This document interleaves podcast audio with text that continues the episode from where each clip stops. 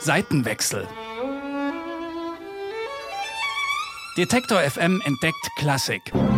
Mit Eva Morlang. Präsentiert vom Gewandhausorchester. Schon in meiner frühen Kindheit, ich habe als Sechsjähriger schon gewusst, dass ich Komponist und auch Dirigent sein werde. Da war mir klar, dass die Welt mich als Komponist nicht unbedingt erwartet, denn die Welt denkt, wir haben schon genug Komponisten. Vor allem der Begriff zeitgenössische Musik ist ja immer irgendwie fast ein Feindbild für die meisten Leute.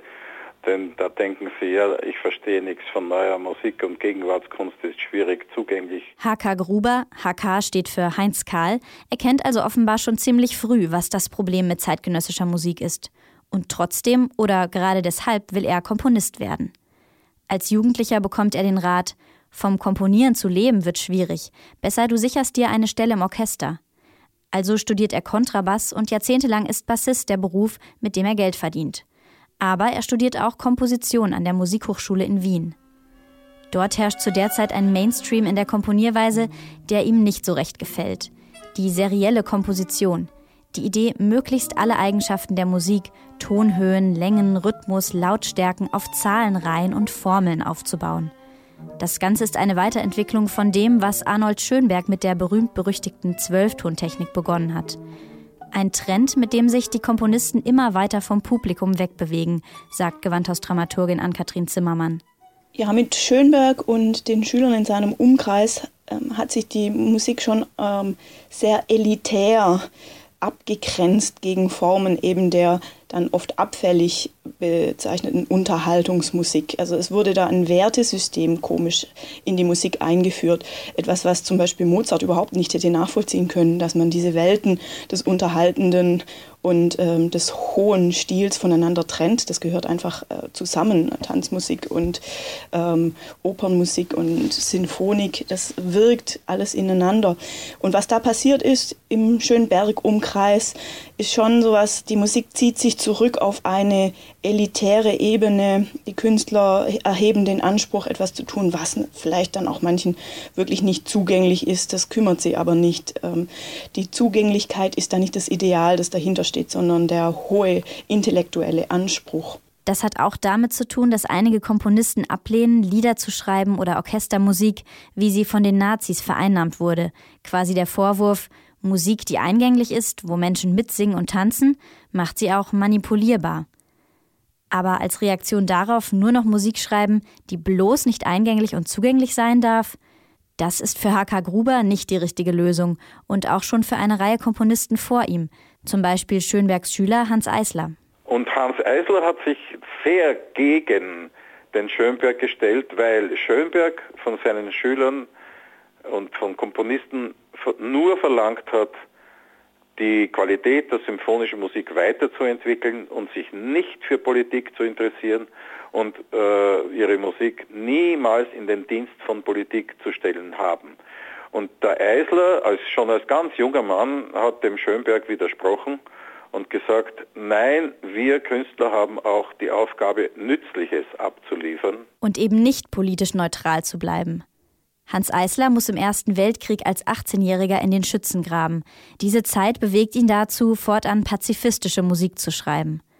Und er ist der Überzeugung, dass diese Musik nicht elitär sein darf, sondern die Massen erreichen muss.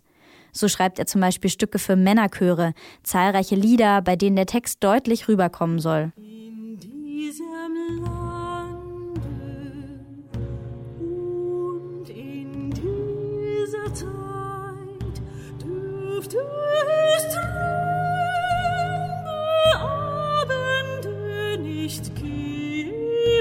In Berlin lernt Eisler den Kreis um Bertolt Brecht kennen und auch den Sänger Ernst Busch, nach dem heute die Schauspielschule benannt ist. Diese Künstler und ihr Umgang mit Worten haben H.K. Gruber sehr geprägt. Und der Ernst Busch war für mich eine große Entdeckung, weil er eine Gesangstechnik, der war ja ein Tenor, und äh, der hat eine Gesangstechnik entwickelt, die er sprach die Texte in den vom Komponisten vorgesehenen Tonhöhen. In die Städte kam ich zur Zeit der Unordnung, als der Hunger herrschte. Unter die Menschen kam ich zur Zeit des Aufruhrs, Eine neue Technik, um den Text verständlicher zu machen, als es in der Klassik sonst oft der Fall ist. Genau das will auch Gruber, das Publikum direkt erreichen.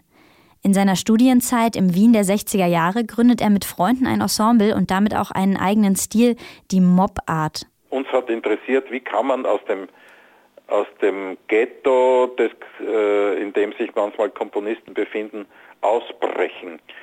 Das heißt, wir waren sieben Musiker in dieser Gruppe und haben äh, Partituren von Zykan realisiert, die vorsahen, dass wir auch zu agieren hatten wie Schauspieler. Das heißt, es gab Bewegungspartituren.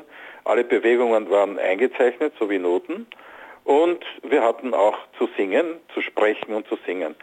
Äh, und da ich aber nicht singen wollte wie ein Bariton, also mit Wabbelvibrato und in der Technik äh, kranker Dackel, bevor er zum Doktor geht, wie Eisler gesagt hat, äh, manche äh, Sänger singen ja so, nicht? Also so, man versteht kein Wort, aber sie singen schön. Und ich war aber an Schöngesang nicht interessiert. Ich war nur an Botschaft interessiert. H.K. Gruber tritt also als Chansonnier auf, singt Lieder von Kurt Weil und Hans Eisler. Das macht er bis heute noch leidenschaftlich gerne, auch wenn sein Hauptberuf nun schon seit vielen Jahren Komponieren und Dirigieren ist. Und er komponiert auch Stücke, in denen er selbst auf der Bühne agiert und singt, so wie zum Beispiel in Frankenstein.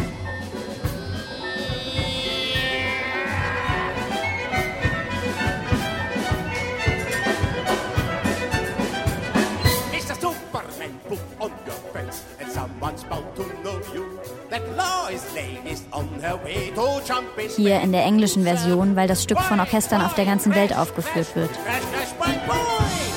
Diese Wucht und auch Verspieltheit, die man hier hört, ist ganz charakteristisch für Gruber, sagt Ann-Kathrin Zimmermann. Dass man der Musik auch anspürt, das ist komponiert von einem, der lebt da drin. Der lebt ganz unmittelbar in diesen Tönen.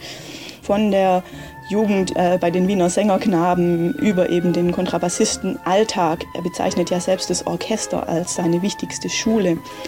Bis hin eben zu dieser sängerischen Tätigkeit, vor allem im Chansonnier-Bereich. Man hat manchmal auch so ein bisschen den Eindruck, er schreibt auch die Musik, die er selber singen, rezitieren, spielen, dirigieren möchte. Also er geht vollkommen auch in seiner eigenen Musik auf.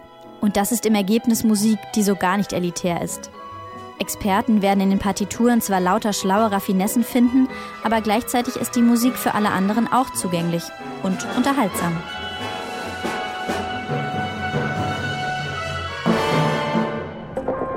Seitenwechsel. Detektor FM entdeckt Klassik. Mit Eva Morlang. Präsentiert vom Gewandhausorchester.